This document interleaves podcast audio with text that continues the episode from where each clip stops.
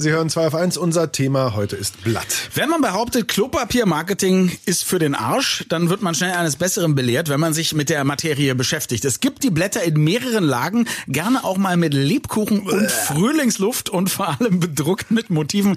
Der neueste Marketing-Coup gelang dabei aber der Drogeriekette DM. Sie hat ein Mops-Klopapier in limitierter Edition auf den Markt gebracht und damit einen wahren Klopapier-Hype ausgelöst als ob die Leute sonst keine Probleme hätten. Wir sprechen darüber mit unserem Marketing-Experten Markus Bartelt, der irgendwie auch nach Mops riecht. Nee, stimmt nicht, habe ich mir ausgedacht. Guten Morgen, Markus. Markus. Ich rieche nach Zuckerwatte. Schönen guten Morgen. Ah. Ich bin noch im Einhorn-Modus. Genau, Einhornpups riecht nach Zuckerwatte. So, warum sind denn die Deutschen offenbar so verrückt nach Toilettenpapier mit einem Mops drauf und wenn es ausgerechnet auch noch von einer Drogeriekette wie DM kommt? Also wenn es von Vuitton wäre oder so. Oh Gott. Na, es ist tatsächlich never change a winning hype. Wir haben das ja schon mehrmals jetzt gehabt. Es ging mit dem Einhorn-Toilettenpapier los.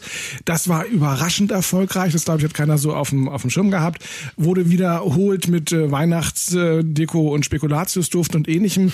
Und Toilettenpapier ist etwas, was natürlich jeder Mensch täglich benutzt, ähm, was also damit ein, ein Gebrauchsalltagsgegenstand ja. ist. Und sobald du da was Niedliches drauf hast, glaube wir hatten auch mit Flamingo, wir hatten uns immer drüber unterhalten, was ist das nächste Trendtier? Äh, jetzt, jetzt ist es genau, jetzt ist es der Mops auf jeden Fall, ein Mops mit Blumenkranz und Herzchen und I love you und ähnlichem. Und äh, das spricht nicht nur die Hundeliebhaber an, sondern der Mops selber hat ja auch was Knuddeliges und was Niedliches von Loriot angefangen bis ja. hier nach Brandenburg an die Havelfahrt. Da sind auch diese, diese ähm, gehörnten Möpse überall versteckt, die kann man dort finden. Also es ist ein Tier, wo man nichts falsch machen kann und die Leute springen darauf an, bunkern das, hamstern das. Äh, wir haben immer den gleichen Ablauf. Es ist schnell ausverkauft, weil es natürlich limitiert ist. Es landet bei eBay, wird dann für das zigfache des Preises dort angeboten und DM hat ja auch gesagt, okay, wir produzieren jetzt nach, um dieser Nachfrage eben ja, es, und, gerecht zu werden. Und dann irgendwann gibt es so viel, dass es wieder äh, regelrecht vermopst wird. So, jetzt gab es aber nicht nur Lob, es gab auch Kritik am Mops-Klopapier zum Beispiel von von der äh, von mir sehr wenig geschätzten äh, äh angeblichen Tierschutzorganisation Peter. Was hat die denn an dem Mops? Es ist ja kein Mops verarbeitet worden, oder? Es sind keine lebenden Möpse dafür verarbeitet worden. Auch keine toten Möpse, hoffentlich. Aber es ist, wir hatten ja darüber gesprochen, wir haben ja diese Erregungskurve. Das heißt, äh, du hast es in der Antwort gesagt, wir haben eigentlich wichtigere Probleme, die wir lösen müssten und stürzen uns jetzt alle auf dieses. Und wenn sowas dann sehr schnell auch in allen Medien behandelt wird und online behandelt wird, dann ist es ja ein einfaches für mich als Organisation wie Peter, ja. auf diesen Zug aufzuspringen oh. und tatsächlich zu sagen, ja Kinders, aber der Mops ist ja eigentlich überzüchtet und hat ganz viele Krankheiten und ja, ich meine, die Argumentation, wenn man sich das bei Peter da durchliest, ist ja, dass Leute aufgrund des Toilettenpapiers auf den Gedanken kommen könnten, sich jetzt einen Mops anzuschaffen. Das halte ich auch ein bisschen für, für Hanebüchen. Aber eben zu sagen, nein, man sollte das nicht tun und äh, es ist nicht gut, wenn der Mops jetzt zum Trendtier wird. Aber Was er ja schon ist, also ja, seit 100 Jahren. Aber letztendlich, ja. sie, sie springen da auf einen Zug auf, um mal ihre Position wieder zu transportieren, was ja ein Stück weit andere auch machen. Also, also es ist nachvollziehbar, aber jetzt in dem Fall nicht, nicht Nein, es ist, ja, aber wie gesagt, zu sagen, dass jetzt da der Mops das neue Trendtier ist, er ist es eigentlich schon längst und ähm, ja, das ist ein bisschen sehr konstruiert. Aber so, gut. jetzt kommen wir aber mal zurück aufs Klopapier-Marketing. Also Motive sind ja schön, die helfen mir aber nur ganz kurz, nämlich den Moment, wo ich das Zeug auf der Rolle sehe. Wenn ich es dann erstmal auf der Hand und am allerwertesten habe, dann ist das Motiv egal. Mhm. Dann geht's um ganz andere Sachen. Also wie, wie wichtig ist denn so, so, so da, manche sind ja so komisch imprinted, da ist so ein komischer, so eine komische Textur drauf, manche sind 24-lagig. Worauf achtet der Deutsche beim Klopapierkauf? Das ist ganz witzig, weil ihr könnt euch die Frage selbst beantworten, ob ihr Falter oder Knüller seid. Falter. Falter. Äh, äh, äh, ich da weiß nicht. Klopapier. ich merke schon. Ich glaube, ich bin auch Falter. Ja, das ja, ist auch ja, typisch. Da habe ich zu große Angst, irgendwie äh, daneben zu greifen. Das ist typisch deutsch. Die Deutschen sind Falter. Ja. Äh, die Engländer, Franzosen, Südeuropäer und vor allen Dingen auch die Amerikaner sind Knüller. Und ähm, die Knüller brauchen dünnes Toilettenpapier und da haben wir auch keine Struktur, weil die eben relativ viel nehmen und das zusammenknüllen.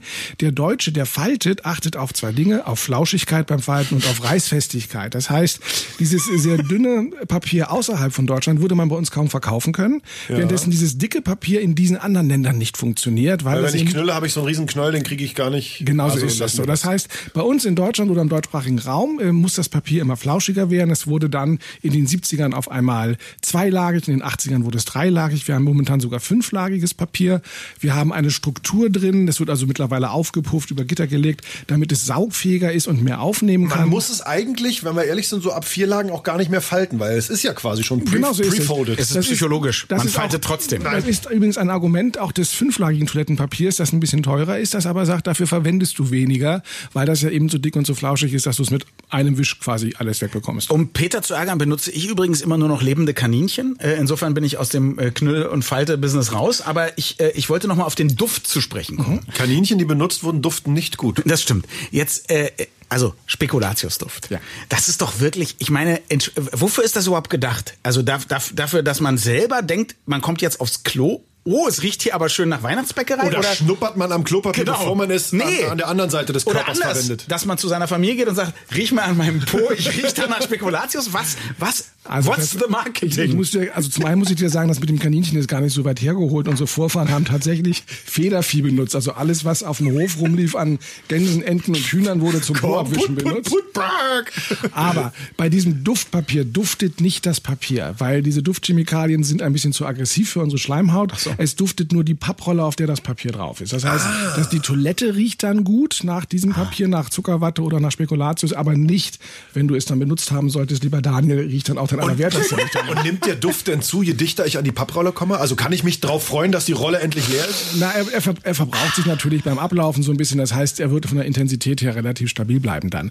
Das ist übrigens auch das Problem bei dem bedruckten Papier. Dermatologen raten eigentlich dringend davon ab, weil eben diese Farbzusammensetzung, man nicht weiß, wie viel die Schleimhaut davon aufnimmt und wie hautschädlich das ist. Also man könnte auch dort dann allergisch darauf reagieren.